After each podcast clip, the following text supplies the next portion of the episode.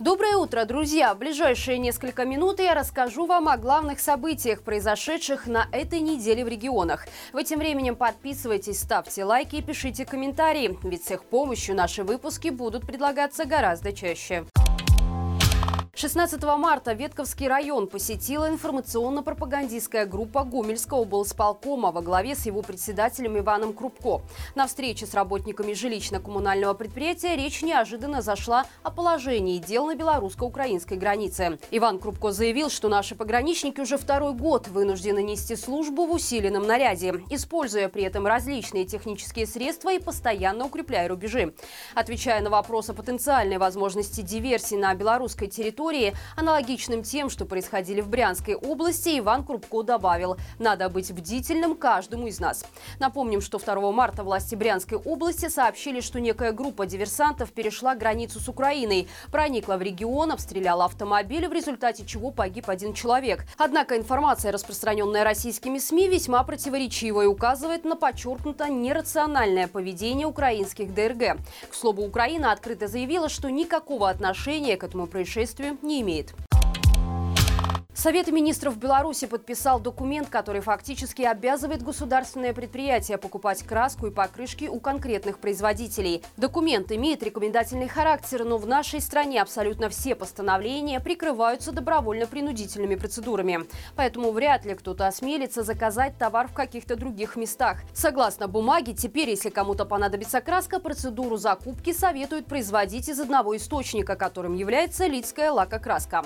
Переобувать машины государственные государственные организации теперь будут исключительно у белорусского производителя из Бобруйска. По всей видимости, ситуация на заводе Белшина настолько плачевная, что пришлось идти на такие странные меры. Важно отметить, что аналогичный порядок приобретения красок и шин действовал и в прошлом году. Но, судя по всему, ситуация на предприятиях не исправилась. Гомельские вузы находятся под постоянной охраной милиции. На сайте госзакупок появились тендеры услуги охраны как минимум для двух учебных заведений. Белорусский государственный университет транспорта планирует содержать в здании два поста охраны на протяжении 10 месяцев следующего года. На это готовы выделить 111 тысяч рублей. Еще 31 тысячу университет платит за содержание ночной охраны в общежитии. Источником финансирования, естественно, являются бюджетные средства. В Гомельском техническом университете на содержание поста милицейской охраны потратит заметно меньше – 13,5 тысяч рублей за один квартал. Как пояснил флагштоку источник, знакомый с ситуацией, милицейские посты в этих университетах появились еще в прошлом учебном году после серии инцидентов с использованием огнестрельного оружия в российских учреждениях образования. При этом ощутимых изменений в порядке допуска в учебные заведения после этого не произошло. Просто гражданский пост охраны заменили на милицейский.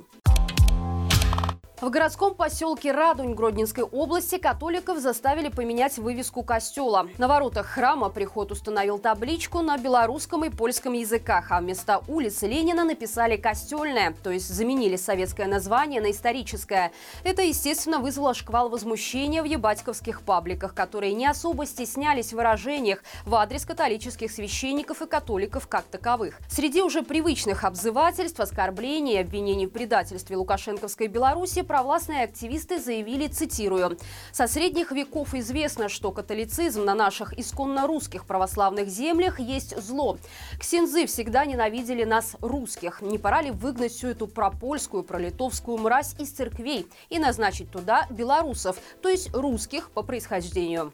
Естественно, ни один силовик даже ухом не пошевелил, чтобы найти в этих словах разжигание религиозной или национальной вражды. К слову, табличку в итоге поменяли, а улица снова превратилась превратилась в Ленина.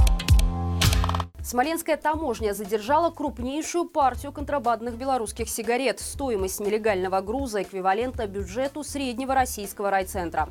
Общий вес контрабандных сигарет более 30 тонн. Несмотря на официальное отсутствие белорусско-российской границы, пограничники и мобильные таможенные группы постоянно контролируют основные трассы на Москву. Именно мобильная группа и задержала две фуры, забитые сигаретами белорусских марок, уже на территории Ярцевского района. Фуре было примерно миллион восемьсот 500 тысяч пачек, которые шли без сопроводительных документов. Российская полиция сейчас выясняет маршрут движения грузовиков, возбуждено уголовное дело. Ориентировочная стоимость партии приближается к 3 миллионам долларов. Напомним, недавно именно из-за массовой контрабанды сигарет, которая прикрывается в Беларуси на самом высоком уровне, разгорелся конфликт с Польшей и Литвой. Теперь западные границы сильно ограничены в провозке грузов из нашей страны. Старшеклассников в Беларуси опрашивают, хотят ли они уехать за границу и почему не хотят служить в армии. Читатель «Солидарности» прислал в редакцию анкету, которую в школе поручили заполнить его сыну 11-класснику. Сначала подростков спрашивают, что они вкладывают в слово «родина», а потом интересуются, хотят ли они ее поменять. Далее идут попытки поразмышлять о дееспособности белорусской армии. Вопрос ребром. Готовы ли вы защищать свою родину с оружием в руках?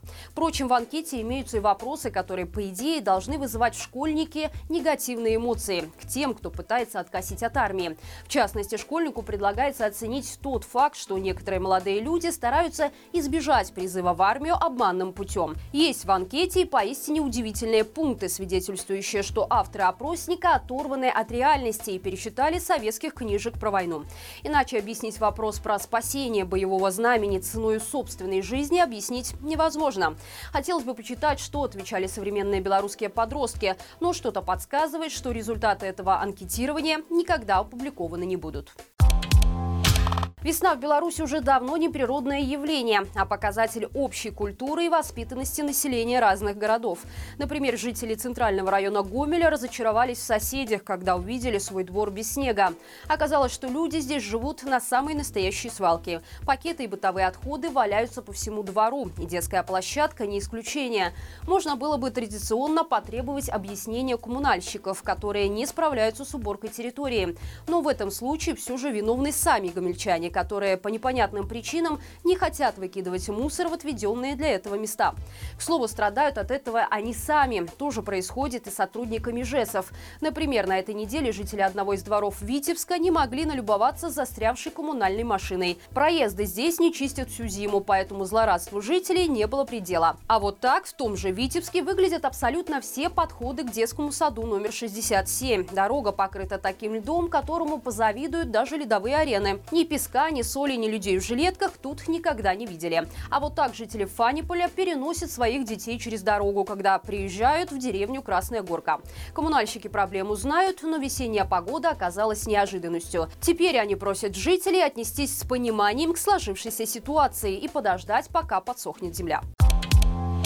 И это все на сегодня. Напоминаю, что мы есть в App Store и Google Play, где читать новости можно безопасно, даже без необходимости устанавливать VPN.